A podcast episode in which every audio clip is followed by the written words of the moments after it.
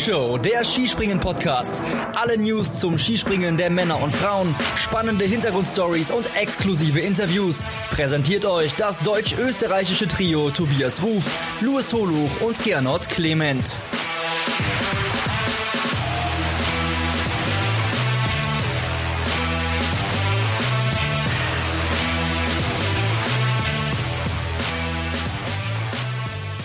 Die WM in Oberstdorf, sie ist Geschichte. Wir reden heute drüber in der Flugshow. Wir sind bester Laune. Es ist Samstagabend. Deutschland ist sensationellerweise Teamweltmeister. Das muss gebührend gefeiert und natürlich auch besprochen werden. Ich bin Tobias Ruf, Wintersportchef bei Chiemgau24 und habe heute natürlich meine zwei Weltmeister der Herzen wieder mit dabei. Äh, dieser Mann, der ist dem größten Betrugsskandal seit Wirecard auf der Spur. Mario Barth deckt auf, das ist sein großes Vorbild. Er ist der Günther Wallraff des Skispringens, der Chefankläger der Flugshow. Hier ist Gernot Clement. Hallo Tobi, hallo an alle da draußen und ich glaube, wir haben heute so einiges zu besprechen. Absolut. Ja, Andreas Scheuer und Jens Spahn leiten die Taskforce Teststrategie er leitet die Taskforce, bändigt den Clement. Er macht uns den Mediator wie einst Heiner Geißler bei Stuttgart 21. Ich bin Markus Lanz, er ist mein Karl Lauterbach. Hier ist der promovierte Tippspielologe aus Ostwestfalen. Hier ist Luis Holuch. Hi Tobi, hi Gernot, hallo an alle da draußen. Hi Luis. So, genau, also um euch mal abzuholen. Also wir haben ja vor der WM äh, ein schönes Tippspiel gestartet und ja, es hatten alle die gleichen Voraussetzungen. Wir haben vor der WM fünf Tipps abgegeben. So. Unter anderem war da natürlich Halvor Egner Granerüth ein heißer Kandidat für äh, den Sieg von der Großschanze und damit natürlich auch Norwegen im Team. Jetzt hat ja unser ähm, unser Chefankläger Gernot Clement auf Granerüth getippt, dann hat uns natürlich die echt, äh, ich fand es richtig krass äh, deprimierende Nachricht erreicht, dass er mit Corona infiziert ist und nicht teilnehmen konnte. Ja, und dann äh, sind natürlich, also unsere Telefone, Louis, die sind nicht mehr stillgestanden, weil äh, Chefankläger Clement gefordert hat, dass die Tipps nachträglich nochmal abgegeben werden. Gernot, ähm, du kannst dich jetzt ganz kurz nochmal äußern und dann wird Luis äh, auflösen, wie es denn ausgegangen ist, das Tippspiel. Ja, ich ähm, will nur ganz kurz dazu sagen, ich bin nach wie vor ziemlich erschüttert, dass die Tippspiel-Jury absolut nicht gesprächsbereit ist, weil ähm, über solche Dinge wie Corona-Infektionen haben wir im Vorfeld unseres Tippspiels nicht gesprochen. Ähm, deswegen bin ich ganz einfach der Meinung, dass der Tipp, dass Halvor Ignar Granerüth Großschanzenweltmeister wird, nicht gültig ist. Ähm, wir hatten da Corona nicht mit einberechnet und ähm, ich hätte dann das Recht gehabt, äh, jemanden Neues zu wählen als meinen Siegertipp. Ähm, ich hätte dann natürlich Stefan Kraft genommen, ist eh klar. Und ich habe vieles probiert und bin nach wie vor erschüttert, dass sich da die Jury nicht, nicht gesprächsbereit zeigt. Aber ähm, ich habe da leider keine Hoffnung mehr, dass ich da irgendwie erfolgreich sein werde mit meiner Klage. Und deswegen würde ich sagen, wir schauen einfach nach vorne. Und ich bin ja auch ein fairer Verlierer und will den, den Gewinnern natürlich auch gratulieren, ja. Genau. Also äh, Gernot, wie, wie gut du wirklich auch getippt hast. Wir äh, werden nachher noch unsere Thesen zur WM aufdröseln. Und da werden jetzt, denke ich, alle äh, bei dir sein und sagen, Mensch, wenn das mit Granerüth so nicht passiert wäre, hätte der Gernot natürlich das Tippspiel gewonnen, weil die Thesen, die du da vor der WM gebracht hast, la Bonheur, Freunde. Ja gut, so. bei den Thesen sind wir ja noch nicht, Tobi. ja, ja, gut. Aber äh, ich fand es wunderbar, wie du dich gerade hier rausgeredet hast. Aber lass uns da nachher nochmal drauf zurückkommen, wenn wir deine zwei Thesen, die du vor der WM abgegeben hast, nochmal besprechen. So, ihr wartet schon drauf. Luis, wer hat denn das Tippspiel gewonnen? Na, ich würde sagen, äh, das Beste kommt zum Schluss, deswegen dröseln wir das Ganze mal von hinten auf. Und na, ich meine, wir sind ja die Tippspieljury und müssen da nochmal ganz klar festhalten, dass wirklich für alle sieben Teilnehmer, die mit dabei waren, vor allem ja auch unsere liebe Gerti, die jetzt wirklich über Nacht quasi zum Internetstar geworden ist, die Voraussetzungen alle gleich waren. Jetzt kommt natürlich nur die Frage, wer hat's am besten draus gemacht? Und wir fangen ganz hinten an. Und ja, wenn wir bei der Gerti sind, dann müssen wir leider zuerst erwähnen, sie hat nicht gut abgeschnitten. Also sie hat in den fünf Tipps insgesamt nur zwei Punkte sammeln können. Jetzt kommt aber das große Aber und das ist wiederum sehr positiv. Sie steht damit auf einer Stufe mit Andy Goldberger, dem Experten vom URF. Also beide auf Platz sechs mit je zwei Punkten. Wir nennen das mal Holzmedaille, würde ich sagen. Oder fällt euch noch ein besserer Begriff ein? Äh, wir wir nennen es die Rindersuppe-Medaille, weil die Nachbarin hat für die Gerti heute Mittag eine Rindersuppe gekocht und die gab's gerade äh, zum Essen. Also Gerti ist es wurscht, ja. Hauptsache die Suppe hat geschmeckt. WM-Belohnung sozusagen. Genau. Ja, und völlig zu Recht. Ich, man muss ja sagen, also gerade jetzt in dem Einzeltipp, äh, da wurde ja doch eine fiese Falle gestellt, äh, ohne dass wir es natürlich vorher wussten, weil wir die Videos natürlich vor der WM aufgenommen haben. Und wir finden, das hat sie schon wirklich grandios gemeistert. Das muss man auf jeden Fall sagen. Dann kommen wir zu Platz vier und den teilen sich die beiden Österreicher in unserem Tippspiel mit jeweils vier Punkten Martin Koch und Gernot Clement. Er schüttelt mit Ja. dem Kopf. Ihr könnt das gerade nicht sehen, aber er ist völlig konsterniert. Ja, ich bin, ich bin sprachlos. Ich, ich ha hatte ja jetzt schon Zeit, was dazu zu sagen, deswegen, Luis, mach einfach weiter, bitte. Auf einer Stufe mit Martin Koch, also das würden sich manche wirklich wünschen, Gernot. Ich bin dafür, dass du das mehr zu schätzen weißt. Aber, aber Luis, wir haben in dieser WM so viel Blech geholt. Äh, da muss ich nicht im Tippspiel auch noch zweimal Blech holen als Österreich. Tja. Aber gut. Scheint irgendwie die weiter. Zu sein. So, und es bleiben nur noch drei Herren übrig, nämlich der Kollege Tobias Ruf, Sven Hannawald und meine Wenigkeit. Ja, und Leute, was, äh, was soll ich euch sagen? Das Finale war spannender als der Kampf um den dritten Platz heute im Teamsprint der nordischen Kombination zwischen Deutschland und Japan. Und es haben alle drei gewonnen mit je fünf Punkten. Also dreimal Gold geht nach Deutschland. Ladies and gentlemen, here comes the national anthem of Germany. Yeah. Und äh, es sind ja im Endeffekt, also es ist ja dann auch ein, ein Spiegelbild letztlich der ähm, Teamentscheidung heute. Ja, die drei deutschen Teilnehmer, die haben die Goldmedaille geholt. Dann kommen danach äh, die Österreicher mit, mit Gernot und Martin Koch und den Goldi, den rechnen wir da auch noch mit ein. Und die Gerti kommt ja aus dem rumänischen Tierheim und sie hat dann so ähnlich abgeschnitten wie die rumänische Mannschaft heute bei den Herren. Also, es ist alles in der Reihe, Freunde. Ich muss aber dazu sagen, sie hat sich dadurch, dass sie heute auf Polen getippt hat, tatsächlich noch auf diesen punktgleichen letzten Platz gerettet, weil sonst wäre sie tatsächlich so abgeschlagen gewesen wie die Rumänen. So ist es. Gab ja welche, die auf Norwegen gesetzt haben. Aber die Gerti einen Schritt voraus. So, danke, Luis, dass du uns hier die Auflösung zum Tippspiel gegeben hast. Vielen lieben Dank auch äh, an unseren Basti von uns allen dreien, der diese fantastischen Grafiken erstellt hat und alles, was ihr äh, grafiktechnisch seht bei Instagram, auch bei Facebook und so weiter, kommt vom äh, lieben Basti. Und Basti, wenn wir uns sehen, dann gehen die Getränke auf unseren Tippspiel-Verlierer. Ja, der, der will Genau, liebe, liebe, liebe Zuhörerinnen und Zuhörer, ähm, folgt gern dem Basti. Äh, ihr findet ihn bei Instagram unter dem Account Shutterspeed. Also der macht immer sehr viele Bilder, ist auch viel mit der Drohne unterwegs. Ähm, äh, wen das interessiert, da auf jeden Fall gerne mal bei ihm vorbeischauen bei Instagram. So. Genau, schaut's rein, es lohnt sich. So, und jetzt kommen wir zur WM. Wir haben ja letzte Woche ein Zwischenfazit schon aufgenommen. Jetzt ist die WM für die Skispringer zu Ende in Oberstdorf. Morgen ist dann noch 50 Kilometer im Langlauf, dann ist die WM auch insgesamt vorbei.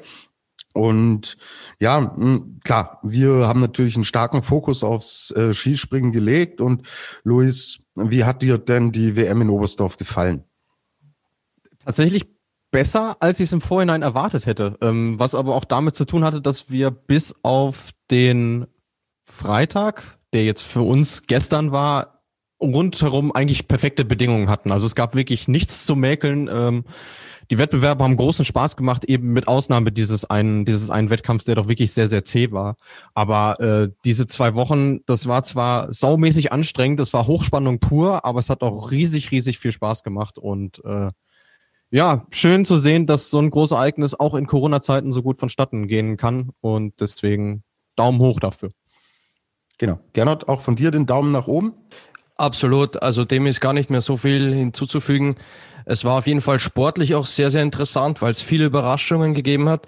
Ich habe mir das gerade nochmal angeschaut, ähm, wenn man sich die Goldmedaillengewinner anguckt mit Piotr Schiwa, Stefan Kraft, äh, Ema Klinitz, Maren Lundby, Deutschland im Team bei den Herren, Deutschland im Team bei den Mixed, im Mixed und Österreich im Team bei den Damen, würde ich sagen, dass eigentlich nur der Sieg von den österreichischen Damen so bisschen, ähm, ja, dass sie da ihrer Favoritenrolle gerecht und alles andere sind entweder kleinere oder sogar größere Überraschungen. Also von dem her, ich fand super, mir hat sehr viel Spaß gemacht und wir wissen ja natürlich alle, wie schwer das ist, in solchen Zeiten so ein Ereignis zu, zu organisieren. Von, von daher, ähm, Chapeau Oberstdorf, ähm, hat wirklich Spaß gemacht.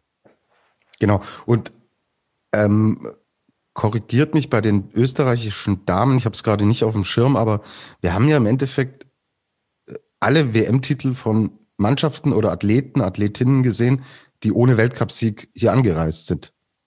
Im Team der Damen, da war Marita Kramer mit dabei. Die hat diese Saison schon Springen gewonnen. Aber zumindest bei den Einzelentscheidungen. Also Emma Klinetz, Maren Lündby, Piotr Jura und wen habe ich jetzt vergessen? Stefan Nein. Kraft. Das wäre eigentlich ein guter Folgentitel. Kein Weltcupsieg, vier Goldmedaillen. Äh, oder äh, kein Tippspielsieg, vierter Platz.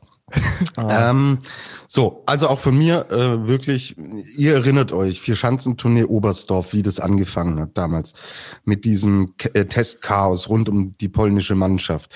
Dann wie die Qualifikation abgelaufen ist, welche Eigendynamik das plötzlich annahm. Und da hatten wir ja auch schon, ich erinnere mich hier eine Art Befürchtung geäußert, so, ey Leute, was soll das denn dann geben, wenn wir dort äh, zehn, elf Tage mehrere Sportarten sehen, waren keine guten Vorzeichen und sie haben es aber echt gut gelöst, ja. Also großes Kompliment, großen Respekt auch von meiner Seite aus.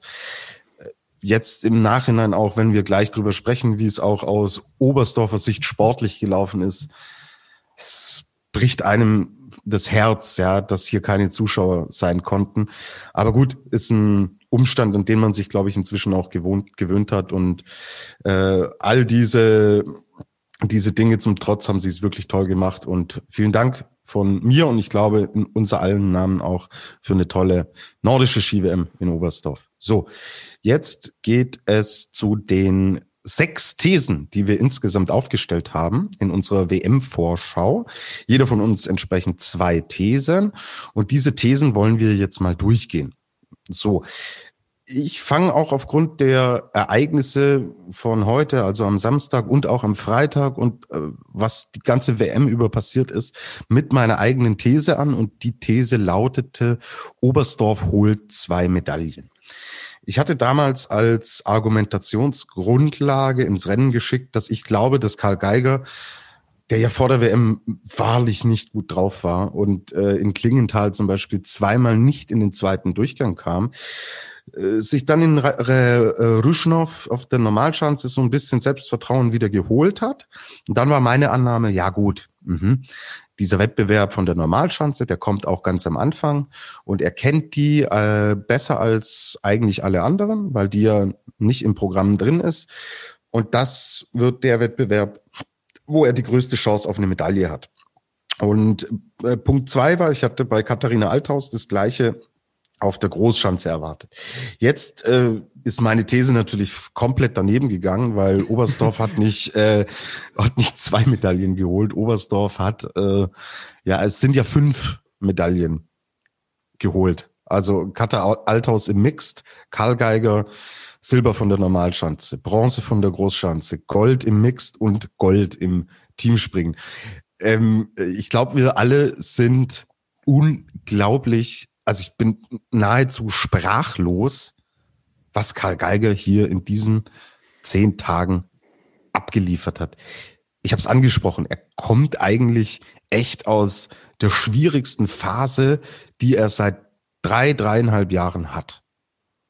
Und es ist die Heim-WM. Once in a lifetime für einen Sportler. Und er kommt dahin und Leute allen Ernstes ist zweifacher Weltmeister, hat Silber, hat Bronze. Deutschland hat insgesamt als Nation sechs Medaillen bei dieser nordischen Ski-WM geholt und vier davon trägt die Handschrift von Karl Geiger. Luis, es macht mich sprachlos. Wie, wie geht's dir, wenn du dran denkst, was, was er uns hier serviert hat?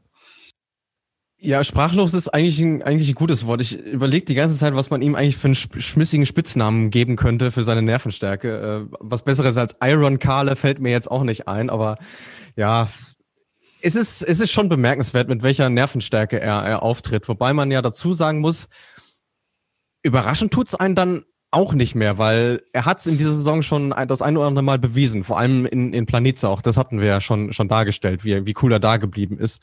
Und wie er jetzt die zwei Wochen gerockt hat, ja, tatsächlich, ja, Wahnsinn. Ich glaube, ein anderes Wort äh, trifft es dafür nicht. Und man sieht, äh, was es auch mit dem Team ausmacht, wenn du, wenn du so einen äh, in deinen Reihen hast, ähm, den scheinbar nichts erschüttert, äh, dann gewinnen auch die anderen automatisch mit an Selbstvertrauen. Und das hat sich gerade heute jetzt im Teamwettbewerb wirklich sehr gut gezeigt. Und er ist im Mix der Schlussspringer, er ist hier der Schlussspringer und muss dann immer als, äh, na, heute war es als Vorletzter, aber er muss diesen letzten Sprung runterbringen. Und er macht es einfach mit einer unglaublichen, mit einem unglaublichen Selbstverständnis. Also äh, es ist un, unfassbar. Ich habe mir heute gedacht, äh, im zweiten Durchgang, als Stefan Kraft dann auf 133 Meter gesprungen ist, war das jetzt der erhoffte Angriff seitens des ÖSV?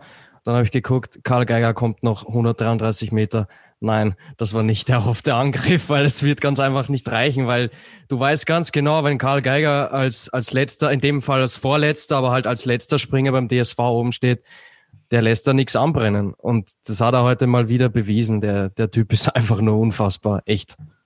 Ja, also es fehlen einem kaum die Worte. Stefan Horngarer hat sich natürlich, das war gestern schon nach dem Springen von der Großschanze auch zu Wort gemeldet und hat gesagt, er hat noch nie mit so einem Athleten zusammengearbeitet, der äh, so an die Dinge rangeht, der die Dinge so aufnimmt, der der wie ein Ingenieur diesen Sport betreibt und das in all dieser Bescheidenheit, in dieser sympathischen Art, die er da noch mitbringt, ein absoluter Teamplayer. Genial. Wir können uns echt glücklich schätzen, dass wir so einen äh, tollen Sportler und Skispringer haben.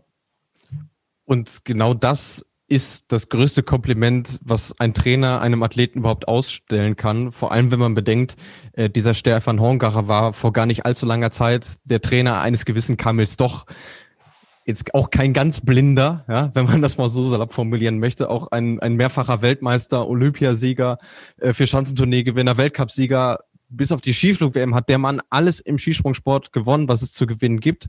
Und trotzdem sagt Stefan Horngacher, ja, also zumindest durch die Blume irgendwo, ja, der Karl ist dem zumindest noch ein kleines Stückchen voraus in seiner Herangehensweise. Und ja, ich glaube, viel mehr kann man da gar nicht on top legen, was, was das Kompliment angeht. Hat kam jetzt doch Gold von einer Normalschanze bei einer äh, Tobi, die Thesen, die Thesen machen wir später, haben wir gesagt. Hör auf jetzt. Wir sind beim Karl Geiger. Das kann love it sein. jetzt schon. Love it jetzt schon. Okay. Ähm, ja, also ich glaube, äh, uns, wir alle ähm, sprechen echt mit einer Faszination, mit einer Bewunderung, mit einer Begeisterung über ihn und ähm, wird euch drau da draußen auch so gehen. Und wer sich mit ihm da nicht freut, äh, sorry, ähm, da muss ich den Rudi Völler zitieren, der hat das Skispringen nie geliebt. So nämlich. Ich, ich will noch ganz kurz dazu sagen, ich habe ja beim Zwischenfazit auch gesagt, für mich ist der Karl Geiger so ein bisschen der der Felix Neureuter des Skispringens, also einer, den man in Österreich sehr gerne hat. Ähm, ich will das nur noch mal betonen an, an alle Österreicherinnen und Österreicher, die auch unseren Podcast hören. Äh, wenn ihr den Karl Geiger noch nicht so gut kennt, ihr könnt es mir glauben, der Mann ist wirklich großartig und sehr sympathisch und der hat sich wirklich diese vier Medaillen jetzt in seiner Heimat redlich verdient. So ist es. Und ich, der seit vielen Jahren mit ihm regelmäßig Interviews führt, kann es nur bestätigen es ist immer wieder richtig sympathisch und cool, mit ihm zu sprechen. Er hat sich null verändert, ja. Also äh, damals, als ihn noch keiner auf dem Schirm hatte und wir geredet haben, er ist genauso, wie er, wie er jetzt ist. Also klar, die Ansprüche sind natürlich gewachsen, logisch, aber wenn wir telefonieren, das ist immer noch der Karl Geiger am Telefon, wie der, der vor vier Jahren war. Und auch da muss ich sagen, ist nicht selbstverständlich. So, die Lobeshymne auf Karl Geiger haben wir, denke ich, hiermit abgeschlossen. Könnten wir noch zwei Stunden machen, aber es ist wohl alles gesagt. Und jetzt, äh, wenn wir beim Thema Lobeshymnen sind, ja, will ich eine Lobeshymne auf mein, mein Thesenorakel, ja. Dieser Mann hat mir große Freude bereitet. Schon vor der WM mit seinen Thesen. Und heute geht mein Herz wirklich auf. Kommen wir zur ersten These von Gernot Clement, die da lautete, Österreichs Männer holen keine Medaillen bei dieser WM. Ja, Gernot, ist nicht so ganz aufgegangen. Aber ich denke, du wirst damit leben können. Äh, Stefan Kraft ist Weltmeister geworden von der Großschanze. Also klar, wir kennen Krafti und wir wissen, wenn er fit ist, gesund ist äh, und Selbstvertrauen hat, ist immer was möglich. Aber das kam doch tatsächlich auch überraschend, oder? Wie, äh, wie fasst du das zusammen? Wie hast du es, wie hast du es auch miterlebt und empfunden? Ja, du hast es gerade gesagt bei meinen Thesen, dein Herz geht auf und meines blutet. Ähm, aber wenn ich an Stefan Graf denke, ähm, es hätte ihm niemand zugetraut. Ähm, ich glaube nicht mal der Andi Wiethölzl hätte ihm das zugetraut, dass er Weltmeister auf der Großschanze wird. Ähm, man, wusste, man wusste natürlich aus der Vergangenheit, dass Oberstdorf eine Schanze ist, die dem Krafti gut liegt. Er hat auch schon äh, zweimal gewonnen und war auch sonst schon auf dem Podest. Ähm, deswegen ist es nicht ganz überraschend, dass er gut gesprungen ist.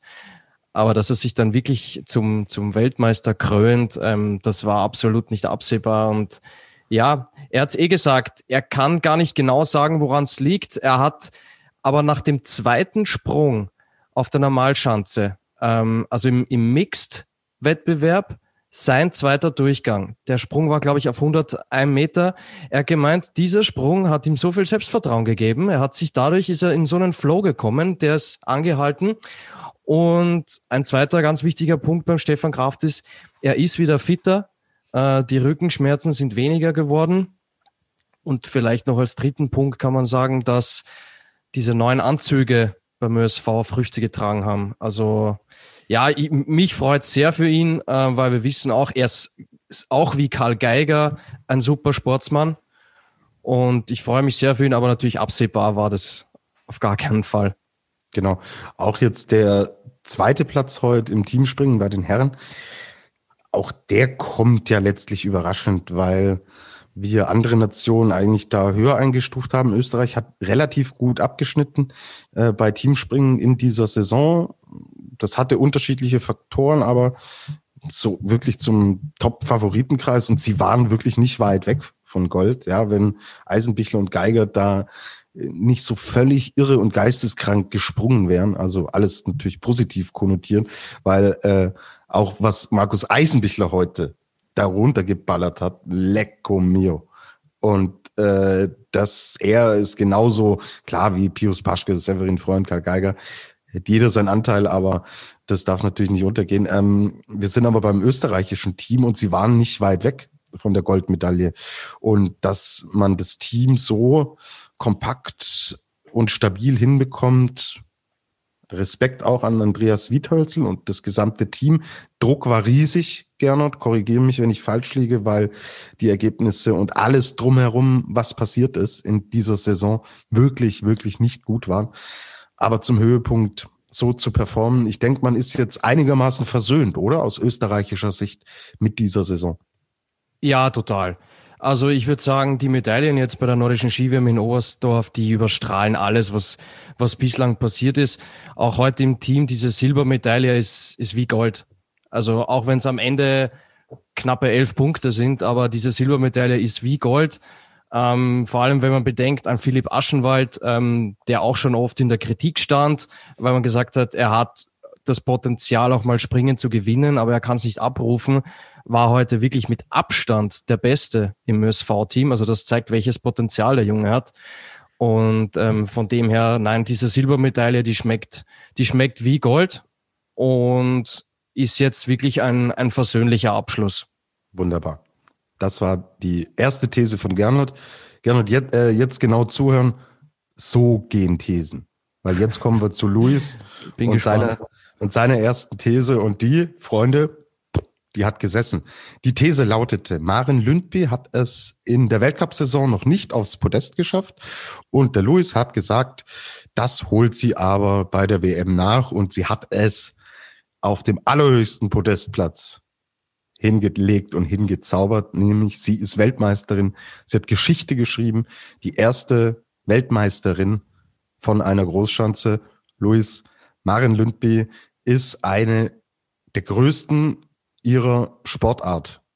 Bin ich da zu weit oder stimmst du mir zu? Weil das an so einem historischen Tag so hinzukriegen, bei der Saison, wie sie bisher gelaufen ist, aller, allergrößten Respekt. Bin ich zu weit, wenn ich sage, sie ist eine der größten, wahrscheinlich irgendwann sogar aller Zeiten, wenn man das noch einige Jahre äh, vorausschaut? Nee, überhaupt nicht. Ich, äh, für mich war sie vor dieser nordischen Skiweltmeisterschaft schon eine der größten. Also ähm, drei Weltmeister, äh, drei Gesamtweltcupsiege in Folge plus Olympiagold plus Weltmeistertitel ist, glaube ich, schon genug Legitimation. Aber ähm, wie du schon richtig sagst, ist auch für sie war der Druck ja nicht unbedingt klein, muss man muss man ja ganz äh, ehrlich sagen, so wie die Saison verlaufen ist, weil jeder wusste, äh, wenn alles passt, ist sie halt eine Siegspringerin und das hat die ganze Saison über nicht äh, nicht gepasst.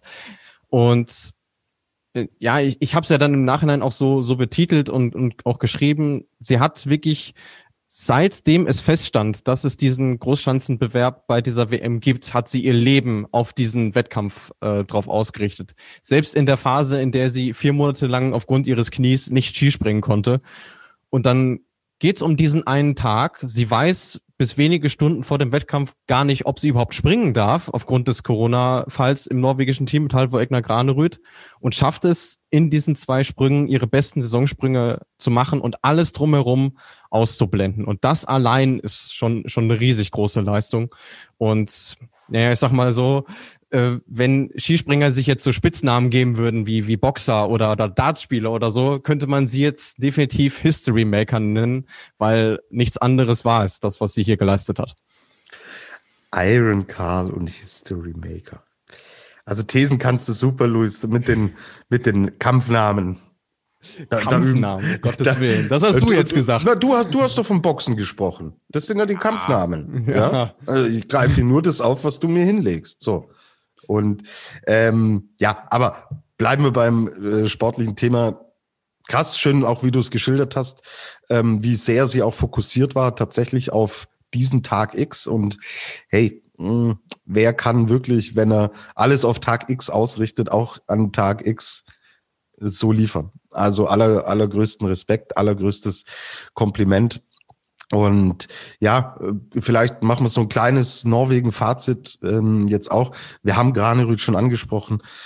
Wir hoffen, dass er wirklich gesund rauskommt aus der Nummer, dass da keine äh, Langzeitfolgen bleiben. Er hat schon von Symptomen auch gesprochen.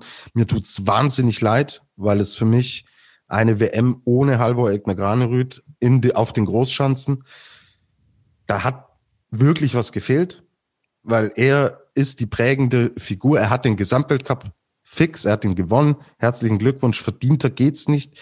Er hat diese Sportart auf ein neues Level gehoben in diesem Jahr und es ist jammerschade, dass er in der Form, in der er jetzt ist, zu diesem Großereignis aus diesen um, unter diesen Umständen ausfällt, weil wir wissen, wie schnell es gehen kann im Skispringen. Sowas kann sich bis zur nächsten WM wieder drehen ist zu weit vorausgeblickt, wünschen wir ihm nicht, ist ein guter Typ, wir mögen ihn, aber ist leider Teil der norwegischen Geschichte, die ähm, ja mit natürlich jetzt wenigen Ausnahmen, die wir da sehen, aber doch dann nicht so erfolgreich ist, Gernot, wie man sich wahrscheinlich auch intern im norwegischen Team erhofft hat. Also ich rede vom Skispringen, alles andere ist ja Irrsinn. Das sind ja norwegische, äh, das ist ja die norwegische Ski-WM und nicht die nordische Ski-WM. Ja, es sind, glaube ich, 29 Medaillen bislang für Norwegen. Mal schauen, ob da noch eine 30. dazukommt. Ähm, du hast es natürlich schon angesprochen mit Granerüth, das ist traurig und äh, wir wissen ja, im Skispringen kann es schnell gehen.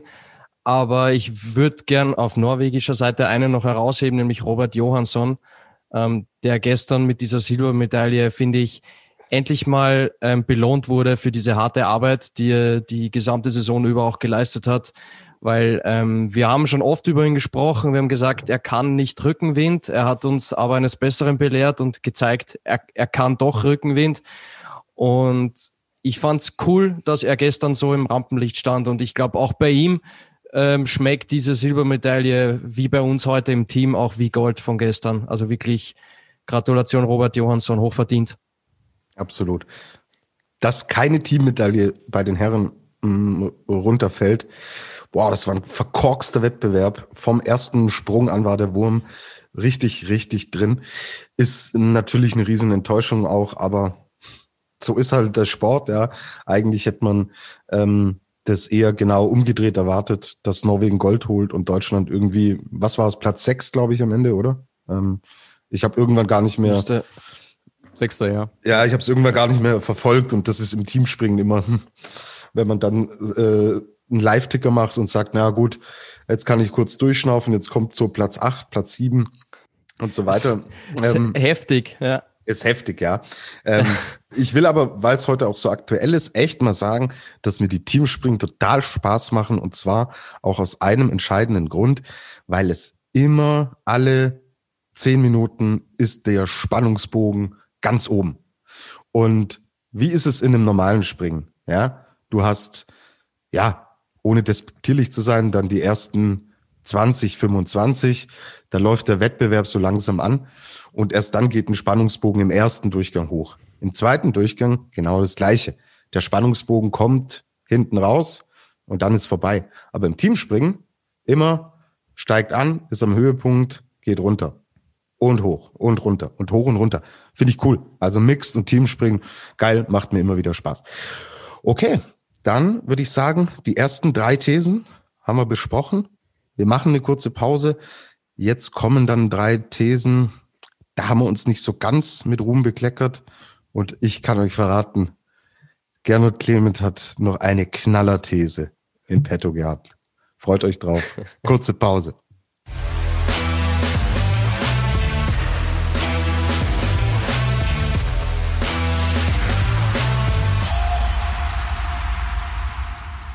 Wir sind zurück im zweiten Teil der Flugshow nach der nordischen Ski-WM in Oberstdorf. Und wir haben noch drei Thesen für euch vorbereitet, die wir vorher aufgestellt haben. Und jetzt, ja, sind wir nicht mehr ganz so erfolgreich. Wobei ich tatsächlich dir, Luis, sagen muss, du warst mit deiner zweiten These noch am nächsten dran. Weil du hast gesagt, Sarah Takanashi bricht endlich den Fluch bei Großereignissen und holt da ihren ersten großen Titel. Die, sie, die ja wirklich vor der WM überragend in Form war. Und wir haben alle gedacht, hey, die nimmt sie mit und eine goldene fällt runter. Es ist eine silberne geworden von der großen Schanze, eine Bronzene von der Normalschanze. Sie hat den Fluch nicht gebrochen. Wie geht man jetzt als Sarah Takanashi raus aus so einer WM? Mai, Silber und Bronze, beide Einzelwettbewerbe super absolviert. Äh, da wären andere Gott froh, wenn sie mit so einer Bilanz heimgehen würden. Glaubst du, äh, sie ist damit zufrieden oder geht dieser Fluch, dieser Makel weiter. Wir haben nächstes Jahr Olympische Spiele, da wird äh, in Asien, in China natürlich eine Riesenbühne und für die asiatischen Athletinnen und Athleten noch eine Nummer wahrscheinlich äh, größer als für unsere. Ähm, da geht dann das Gerede wieder los. Wie, wie bilanzierst du das denn jetzt? Erfolg, nicht Erfolg, irgendwas zwischendrin? Also wenn man bedenkt, wie, wie stark die Konkurrenz war, vor allem auf der Großschanze, muss man schon sagen, es ist ein Erfolg. Ja, also äh, es war, glaube ich, selten schwieriger bei nordischen Skiweltmeisterschaften als Skispringerin überhaupt eine Medaille zu holen. Und ich sag mal, im Einzel von der Normalschanze waren sie nur 3,3 Punkte weg, was ja anderthalb Meter sind, was wirklich nicht viel ist. Äh, das hat sicherlich einen kleinen bitteren Beigeschmack, aber auf der Großschanze muss man so offen und ehrlich sein, da kann sie schon froh sein, dass da noch eine Medaille ähm, oder dass es mit einer Medaille dann noch geklappt hat. Und so gesehen, ja, sie hätte es natürlich gerne gebrochen, diesen Fluch. Und es wird sicherlich auch nächstes Jahr in Peking irgendwo im Hinterstöber eine Rolle spielen. Aber wenn man mit den beiden Medaillen nicht zufrieden ist bei der Konkurrenz, dann ist man vielleicht auch ein bisschen zu verbissen. Ja, schön zusammengefasst. Aber gut, die Geschichte geht weiter und uns wird's ja auch nächste Saison wieder geben. Und Luis, da wirst du wieder Thesen aufstellen und vielleicht bringt's diesmal mehr Glück. So, und ja, ich habe wirklich, also ich freue mich schon seit, seit Tagen darauf, weil jetzt kommt meine absolute Granatenthese. ja. Und wenn, wenn wir hier schon, wenn wir hier schon Kampfnamen verteilen, dann würde ich ihn Gernot die These Clement nennen. Kamilsdoch holt Gold von der Normalschanze. Äh, Gernot, äh, er war ja jetzt ähnlich nah dran wie äh, Sarah Takanashi. 1,5, waren es 1,5 Meter oder Kilometer hochgerechnet? Boah, weiß nicht so. Viel, viel hat nicht gefällt. Die Abstände sind ja geringer auf der Normalschanze. Du darfst die Platzierung von Kabels doch vorlesen. Also man, man könnte ja fast meinen, ich sei betrunken gewesen, als ich diese These aufgestellt habe. Aber ähm, dadurch, dass das in Corona-Zeiten ein wenig bis gar nicht vorkommt, äh, gilt diese Ausrede jetzt auch nicht. Ähm, man könnte vielleicht noch sagen, ich habe Kamels doch mit Piotr Schiwa verwechselt. ähm, zählt aber auch nicht. Nee, ähm, ja. Nein, ja. ich muss dazu stehen, äh, meine These hat sich nicht bewahrheitet. Sie ist, wie einer unserer Hörer so schön gesagt hat, für die Mülltonne. Das ist sie nämlich wirklich. Ähm, ja, zweimal 96 Meter auf der Normalschanze, Platz 22, sprechen eine klare Sprache. Ich habe gesagt, ähm, das will ich nur noch ganz, ganz kurz wiederholen, dass der Kamil natürlich immer bei Großereignissen abliefert und immer zum wichtigsten Zeitpunkt sein absolutes Leistungsmaximum abrufen kann. Das war bei dieser WM irgendwie von Tag eins bis zum letzten Tag nicht so. Ähm, was mich schon überrascht hat, weil er ja auch bei der Vierschanzentournee gezeigt hat, ähm, ja, dass mit ihm immer zu rechnen ist. Und deswegen hat mich das schon überrascht. Platz 22 auf der Normalschanze ist schon ein ziemlicher Schlag ins Gesicht. Ähm, ja, hat, hat leider, hat leider nicht gereicht, aber bei ihm ist es fast so wie bei, wenn du es vergleichen willst, Norwegen mit Graneröd und Johansson, ist es hier mit, mit Stoch und Shiwa. Ähm, auch natürlich, wenn es bei Graneröd eine andere Ausgangssituation ist mit der Krankheit. Aber es sind mehr oder weniger die Athleten aus der zweiten Reihe jetzt im Rampenlicht gestanden und das verdient. Und beim Kamel, wir wissen ja alle, was die Polen für einen super Teamgeist haben. Die haben sich heute auch wirklich über, über Bronze gefreut, obwohl David Kubacki, ja, ich will nicht sagen, er hat's verhaut, aber ähm, er hat ihnen doch bisschen so die Chance genommen, äh, die Goldmedaille zu gewinnen. Ähm, super Teamgeist. Der Kamel wird da niemanden böse sein, auch sich selbst nicht. Er hat schon zu viel gewonnen. Und ja, ich muss ganz klar sagen, meine These hat sich nicht bewahrheitet. Zudem stehe ich und ich weiß auch, dass das in Zukunft noch das ein oder andere Mal bei uns Thema sein wird. Mhm. Ähm, ich finde, du hast einen interessanten Punkt angesprochen. Ich habe bei ihm tatsächlich auch immer so das Gefühl, dass es über eine ganze Saison hinweg oder über einen Höhepunkt hinweg bei ihm extrem wichtig ist, wie kommt er rein in so eine Nummer.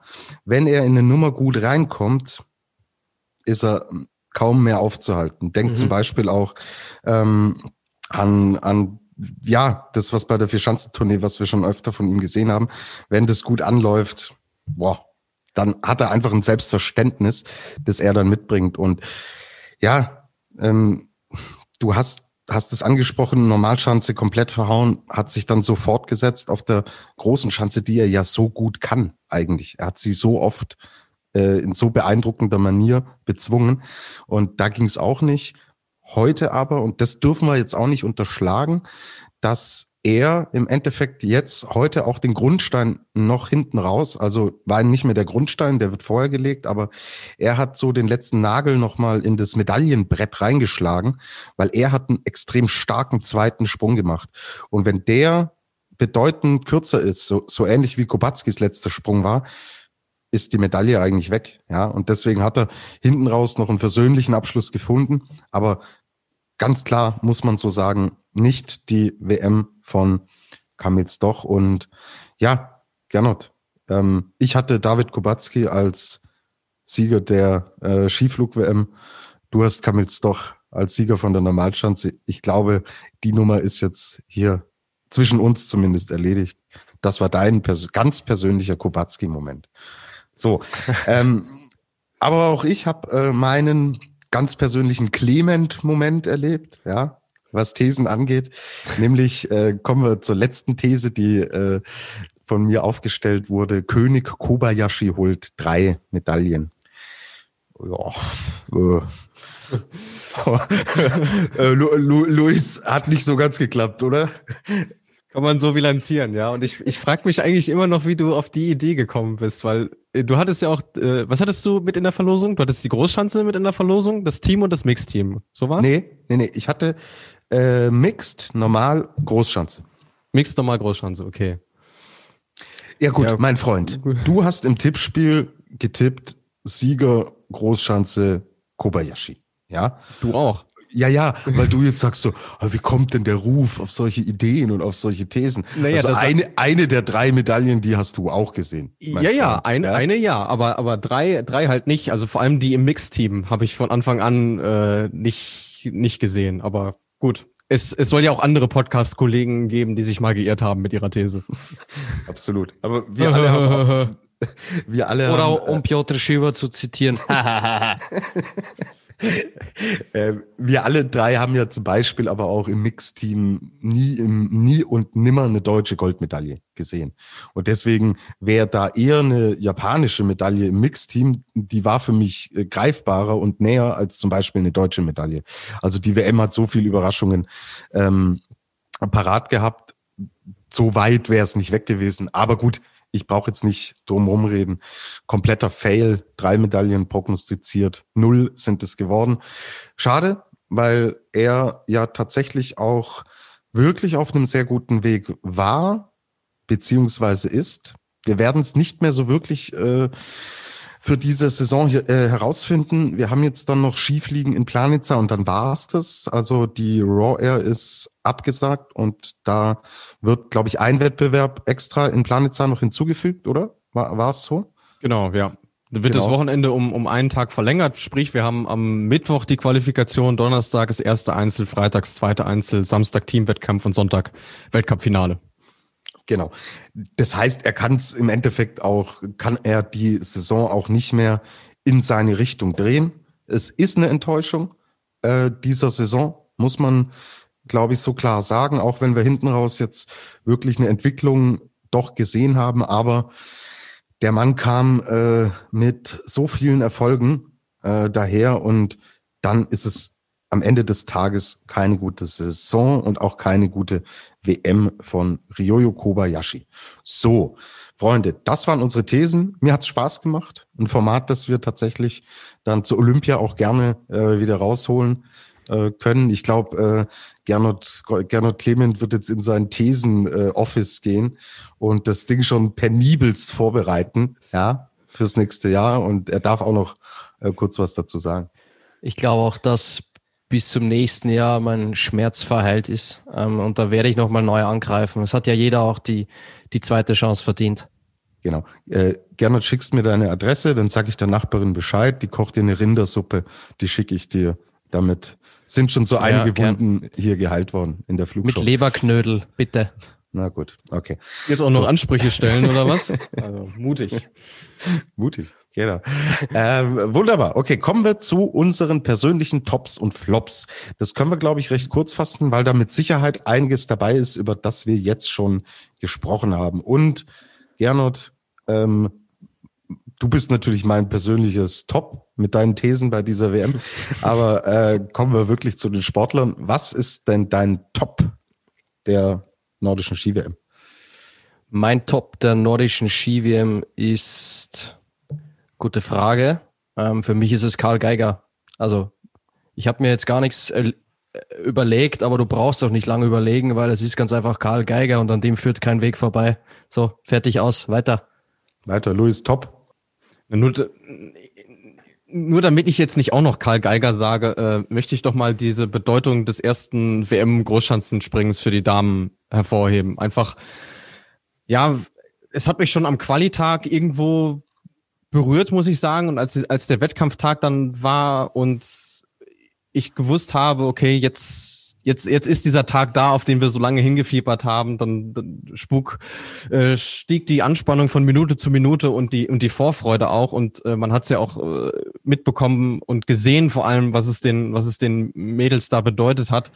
Ähm, und ich finde, Maren Lündby hat es im Interview nach dem Springen auch gesagt, dass ja nicht nur ihre Goldmedaille irgendwo was Besonderes ist, sondern einfach auch, ähm, dass alle, die mit dabei waren, dass die Siegerinnen sind, ähm, dass sie jetzt diese Medaillenchance bekommen haben, aber eben nicht auch nur die, die jetzt tatsächlich mit dabei waren, sondern alle die, die dafür gekämpft haben, nicht nur die, die jetzt in der letzten Saison schon mit dabei waren oder vorher schon, sondern eigentlich als das ganze Thema überhaupt erst Fahrt aufgenommen hat und das Damenskispringen sich entwickelt hat.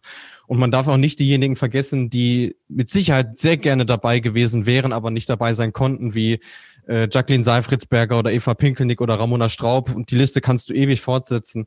Äh, von daher war das für mich äh, so das schönste Ereignis während der ganzen WM. Mhm. Ähm, klar, Karl Geiger spricht für sich. Und wenn man, du hast mich auf eine gute Idee gerade gebracht, weil was ich echt einen coolen, tollen Wettkampf fand, war das Mixed-Springen. Ganz großartige Werbung für diesen Wettbewerb. Eine tolle Bühne auch für das Damenskispringen und hat einfach gezeigt, hey, lasst so ein Format öfter laufen. Ja, ich habe es bei der Alpinen Ski-WM, da haben wir ein ähnliches Format in unserem Podcast gemacht. Auch da habe ich gesagt, ich will mehr Mixed-Wettbewerbe sehen. Ich finde das richtig cool, fand das auch hier richtig cool. Klar, mit diesem Ausgang ähm, aus deutscher Sicht natürlich umso schöner, aber auch extrem wichtig. Deutschland ist ein riesiger Markt, was das Skispringen angeht. Und wenn du es dadurch schaffst, ja, das Damen-Skispringen weiter auf eine andere Ebene zu heben und das Mix trägt dazu bei. Ich kenne es aus meinem Umfeld, die dann alles sagen, wow, das war ja richtig cool, das hat ja richtig Spaß gemacht und hatte ich früher gar nicht so auf dem Schirm. Ja, das sind die besten Reaktionen und deswegen top, mehr davon der These oder ja, der These würde mit Sicherheit jetzt auch Andreas Bauer zustimmen, denn das haben wir jetzt unter der Woche auch äh, mitbekommen.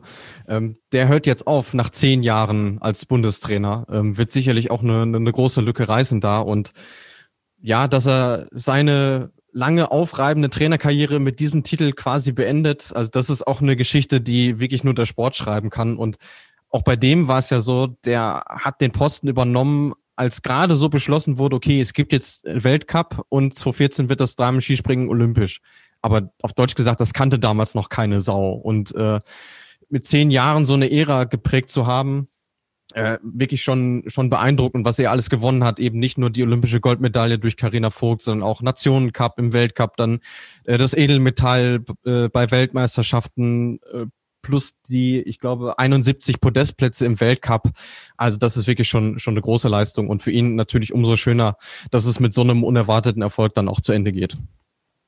Dem können wir uns nur anschließen.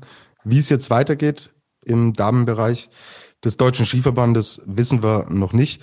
Ich denke, wenn die Verantwortlichen unsere Sendung hören, werden sie erstmal Gernot damit beauftragen, ein Thesenpapier zu erstellen, anhand dessen dann. Stopp, stopp, stopp, stopp. Ich, ich wollte gerade fragen, was mit Bundestrainer Holoch ist, ob sich der bewirbt auf den freien Posten. Ja, da muss ich jetzt auch einen Crashkurs für meine Lizenz machen, ne? Ja.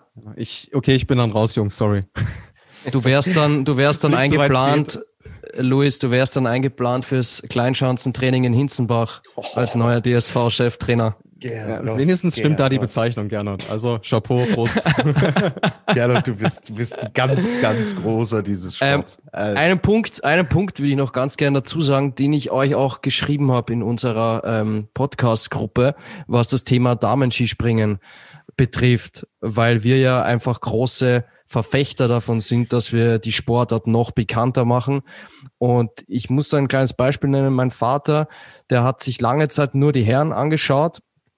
Und jetzt bei der Weltmeisterschaft wurde das Interesse immer, immer größer, auch natürlich auch durch den, durch den Sohnemann, der immer dem Vater fleißig berichtet.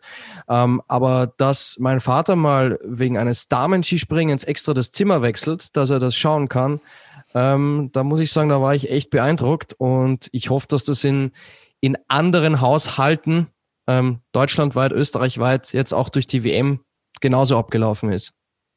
Kann ich vom Hause Ruf meiner lieben Eltern, die uns auch immer gerne hören, ähm, bestätigen. Ist auch so. Also Mutti ist großer äh, Skispringen-Fan, sagt, ja, die Damen, das finde ich jetzt klasse. Das schaue ich jetzt auch immer. Auch wegen eurem Podcast bin ich da jetzt neugierig. Und sie ist jetzt voll mit dabei.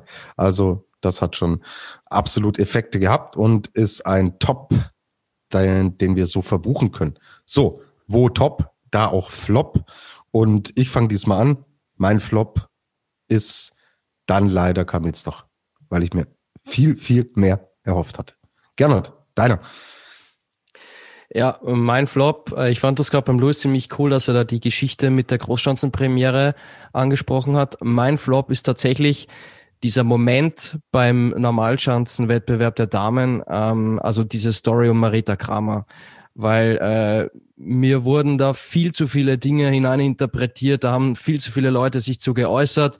Die einzige, die wirklich cool geblieben ist ähm, und nur über das Sportliche gesprochen hat, war Marita Kramer selbst. Und ja, das war für mich so die Geschichte der nordischen Skiwärme in Oberstdorf, die mir schon nachhaltig ein bisschen negativ im Gedächtnis bleibt. Mhm, guter Punkt. Luis, äh, dein Flop. Ja, ich würde sogar noch ausweiten, weil ähm, es gab über die gesamte WM hin so die ein oder andere Jury- und auch Kampfrichterentscheidungen, die ich fragwürdig fand. Deswegen würde ich das ja im Prinzip auf, auf, die, auf die Rennleitung, auf die, auf die Punktrichter sogar ausweiten. Ähm, wir hatten das in, in dem Zwischenfazit schon, dass, dass wir da mit den Kampfrichternoten nicht so ganz einverstanden waren. Das hat sich jetzt auch in der zweiten Woche fortgesetzt, fand ich. Also da war einiges dabei, was, was mir jetzt nicht so gefallen hat. Ähm, und auch so dieses Stichwort Wettkampfsteuerung. Also wenn man jetzt auch nochmal überlegt, wie viele weite Sprünge wir jetzt gerade heute auch gesehen haben, wo nicht reagiert wurde und bei den Damen hieß es dann sofort, oh, wir müssen aber schnell, wir müssen aber schnell. Da ist eine über 95 Prozent der Hills gesprungen. Und vor allem gerade die Wettkampfsteuerung jetzt im Einzel von der Großschanze fand ich teilweise auch fragwürdig, äh, müsste ich leider schon sagen, man hat doch nicht das Optimum aus diesen Wettbewerben rausgeholt. Man hat sich auch äh, nicht so die Zeit gelassen, äh, wie man sie sich hätte lassen können. Und deswegen fand ich schon, dass es da Nachholbedarf gab. Vor allem, wenn man überlegt, die Besetzung ist über zwei Wochen die gleiche und du hast nicht so wirklich das Gefühl, dass da dazugelernt wird, selbst wenn die Bedingungen vorhersehbar sind. Ähm, deswegen ist das für mich so der Punkt, den ich, den ich herausheben würde. Okay. Finde ich gut. So, jetzt küren wir unseren Adler der WM. Und wer den Award Adler, gibt's normal Adler des Wochenendes, Adler der Woche. Da nehmen wir nicht das Offensichtliche, also wer war am erfolgreichsten, wer hat am meisten gewonnen, der ist automatisch Adler der Woche, sondern wir wollen da so ein bisschen auch mal zur Seite schauen. Wobei ich glaube, wir waren uns da auch echt alle einig, ähm, dass wir heute eine Wahl getroffen haben, die nicht wirklich an der Seite stand, weil sie schon sehr im Fokus stand, aber Geschichten hat, ich habe es, glaube ich, im WhatsApp-Chat äh, geschrieben, die Geschichten, die sie hier geschrieben hat und um sie, die um sie geschrieben wurden, die reichen eigentlich für drei WMs. Ja, ähm, Sie war als, ähm, ja, ich würde sogar mit Takanashi sagen, die Top-Favoritin angereist und hat im den Einzelwettbewerben zweimal den vierten Platz belegt, eben mit jener Entscheidung, äh, die Luis gerade schon angesprochen hat. Gott sei Dank hat es im Team mit der Goldmedaille geklappt. Also ähm, sie fährt auch mit zwei Medaillen nach Hause. Im Mix gab es dann nämlich auch noch die Bronzemedaille. Und deswegen waren wir uns alle einig. Und hier kommt unser Jingle.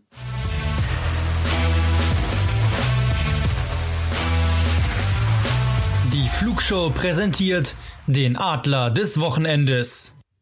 Unser Adler der WM ist Marita Kramer. Burschen, ihr wart von Anfang an von der, von meinem Vorschlag, glaube ich, äh, absolute Zustimmung. Ja, hundertprozentig. Ich meine, wir haben es ja letzte Folge auch schon ausführlich thematisiert und ich bleibe fest äh, dabei, dass sie äh, trotz dessen, dass sie ja, jetzt leider ohne Einzelmedaille heimfährt, ähm, trotzdem als, als Persönlichkeit ähm, tatsächlich wirklich gewonnen hat. Und wie gesagt, das in einem Alter von 19 Jahren, die, diese Reife zu haben, ist, ist erstaunlich, weil auch gerade jetzt im Kontrast zu dem, was gestern beispielsweise passiert ist, also ähm, da gab es von polnischer Seite einige Stimmen auch Richtung Richtung Jury, wenn auch nur so durch die Blume. Ähm, die haben da mit ihrer Enttäuschung und ihrem Unverständnis nicht hinterm Berg gehalten und sie ja, hat in diesem ganzen Wahnsinn irgendwo dann doch noch die Coolness bewahrt und die Fehler bei sich gesucht. Und äh, umso menschlicher fand ich es dann auch, dass nach dem Einzel von der Großschanze ähm, dann bei ihr wirklich die Tränen geflossen sind, weil es wieder halt nicht gereicht hat. Und ich hätte ihr diese Einzelmedaille, egal welche Farbe, wirklich nur von Herzen gegönnt. Ähm, und ja, ihre Hoffnung bleibt jetzt halt für den Rest der Saison, dass sie vielleicht nochmal das Sensationscomeback im Weltcup schafft, denn auch da ist noch ein bisschen was auf der Uhr. Aber es wird natürlich nicht einfach. Dennoch natürlich, äh, wir haben jetzt schon einige Preisträger gekürt. Äh, ich glaube, es gab selten jemanden verdienteres als Marita in dieser Woche. Ja, ihr habt eigentlich alles zu dem Thema schon gesagt, natürlich äh, hoch verdient. Ähm, ich würde nur ganz gern einen Vergleich noch machen, nämlich Daniela Jaraschko-Stolz. Ähm, die hat auch im Interview davon erzählt, dass es ihr damals ähnlich erging in Liberec 2009. Sie kam als Topfavoritin dorthin und wurde Vierte und hat dann zwei Jahre später in Oslo, ähm, hat sie dann Gold geholt. Also das, das vielleicht so ein Punkt, der, der der Marita auch hilft, das Ganze besser zu verarbeiten. Aber sie ist ja 19, sie hat noch so viele Jahre vor sich. Ähm, und wie gesagt, sie hat diese, diese Goldmedaille im Team, die finde ich einfach so brutal viel wert ist, weil das gleich am Tag danach war, ähm, nach dieser ganzen Geschichte. Deswegen, ja, hoch verdient. Und sie hat Bronze im Mixed und sie hat den Adler der WM von der Flugshow. Also so ganz schlecht ist dann diese Bilanz doch nicht. So, ich habe noch Hörerfragen für uns, die uns erreicht haben. Lasst mich schauen. Einiges haben wir schon beantwortet. Die Lea von Markus Eisenbichler Best von dem Instagram-Account wollte wissen, wer das Tippspiel gewonnen hat. Ja, Lea, Luis, Sven, Tobias haben gewonnen. Haben wir schon gehört. Dann, ähm, Gernot ist noch da. Ähm, dann BTS Eckert Hyro Dancing Queen fragt, was war euer Magic Moment der WM? Haben wir jetzt auch schon ähm, erklärt, gab es einige schöne Momente und die haben wir hier, denke ich, geschildert. Lea 12-01. Gibt es einen Ersatz für die Raw Air Wochenenden? Haben wir auch schon gesprochen. Also einen wirklichen Ersatz gibt's nicht, aber wir sehen ein zusätzliches Skifliegen in Planitzer. So, jetzt haben wir noch zwei Fragen, die wir noch nicht beantwortet haben. Date 1896. Wisst ihr eigentlich, was aus Marinus Kraus geworden ist. Springt er noch? Fragezeichen. Ja, er springt noch. Tatsächlich ist jetzt mittlerweile auch äh, 30 Jahre alt. Das mussten wir vor der Sendung äh, mal kurz nachschauen, weil wir ihn auch nicht mehr so ganz auf dem Schirm hatten. Ähm, er war jetzt diese Saison hauptsächlich im FIS Cup äh, unterwegs, also quasi in der dritten Liga des, des Skisprings, hat sich auch im Continental Cup versucht. Ja, dort allerdings nicht mit den ganz großen Erfolgen. Also ähm, er ist zwar weiterhin am Ball, hatte zwischenzeitlich auch viel Verletzungspech, aber ob er nochmal in den Weltcup zurückkommt, eher nicht, glaube ich nicht. Die Tendenz ist, deutet leider nicht, nicht darauf hin. Vage These an der Stelle, ja, genau. genau. Ähm, dann eine letzte Frage haben wir noch. Ähm, genau, von Nils MR. Wie genau wird eigentlich der Aufsprunghang präpariert? Das war ja gestern sehr wichtig. Er spricht da vom, von gestern, also vom Freitag, vom Einzel der Herren von der Großschanze. Genau, also grundsätzlich äh, gibt es da gar nicht so viele unterschiedliche Verfahren. Jede Schanze wird grundsätzlich gleich präpariert. Das heißt, ähm, jetzt in Oberstdorf nehmen wir mal als Beispiel, du hast unter der oder beziehungsweise auf den Matten, die ja unter dem Schnee liegen, hast du erstmal ein Schneehaltenetz, ja, dass der Schnee nicht plötzlich irgendwie ins Wanken kommt. Da wird der Schnee dann äh, drauf gemacht und mittels einer Pistenwalze, wie man so auch äh, vom Skifahren kennt, fest planiert. Und ähm, vor, vor und äh, in der Pause der Durchgänge ähm, wird dann nochmal ein Tretkommando drüber geschickt. Das sind so, weiß ich nicht, so 20, 30 Leute, die mit Alpinski auf dem Hang äh, quasi stapfen, so parallel zum, zum Aufsprunghang mit den Ski, das Ganze nochmal festtreten und quasi bereinigen und gucken, äh, wie es denn ist. Und dann ja, hofft man, dass das Ganze dann den Wettkampf überhält. Ist natürlich auf dem Aufsprunghang ungleich schwieriger, weil der einfach eine größere Fläche hat als in der Anlaufspur. Deswegen ähm, ist dieses Tretkommando schon sehr wichtig. Ähm, und auch die Vorspringer darf man natürlich nicht vergessen, weil die ja quasi so als Testpiloten runtergeschickt werden und gucken, wie sind denn die Bedingungen eigentlich? Und sobald die was melden, was vielleicht gefährlich ist, äh, wird dann nochmal nachgebessert. Okay. Vielen lieben Dank, Luis. Du hast es ja selbst ähm, aktiv als Springer auch schon erleben dürfen, als dann äh, das Tretkommando in Hinzenbach auf der 9,5 Meter Schanze da auch wirklich mit 30 Personen äh, für dich den Auslauf entsprechend präpariert ich, ich, ich, wünschte, wir hätten eins gehabt, das hätte mir sehr geholfen. Ja, vor allem Luis, du bist ja mit deinen 11,5 Meter weit über die Hillsize gesprungen. Also da war davor sicher nochmal das Tretkommando im Einsatz. 9,5, gerne. Ah, 9,5. Naja. Okay, unser Running Gag hier. Liebe ähm, Grüße ähm, an Janne Ahonen. Unbedingt. Und äh, ich wir haben inzwischen wir machen nach dem Tippspiel mal ein Team in äh, Flug, äh, Flugshow internen äh, Skisprung-Wettkampf. Dann können wir ja sehen, wer da gewinnt. Ja, in Vikersund. Schwierig. Er hat uns übrigens die Urkunde gezeigt von seinem Schanzenrekord. So viel noch äh, der Vollständigkeit halber.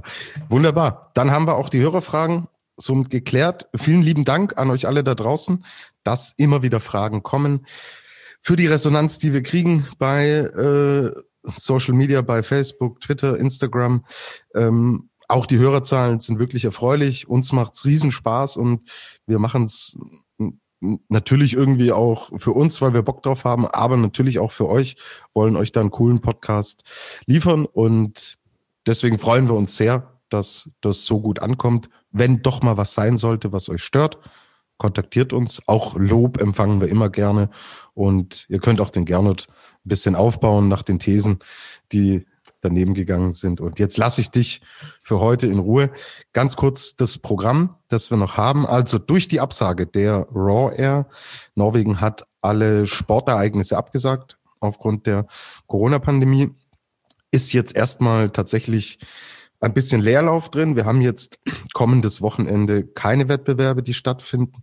Weiter geht es dann mit den Damen, die bei der Bluebird Tour, Russia Bluebird Tournament am Start sind. Und zwar gibt's da zwei Stationen, einmal Nizhny Tagil, einmal Tchaikovsky. Und am 19. März ist die Qualifikation zu Nizhny Tagil, wo dann zwei Springen stattfinden werden.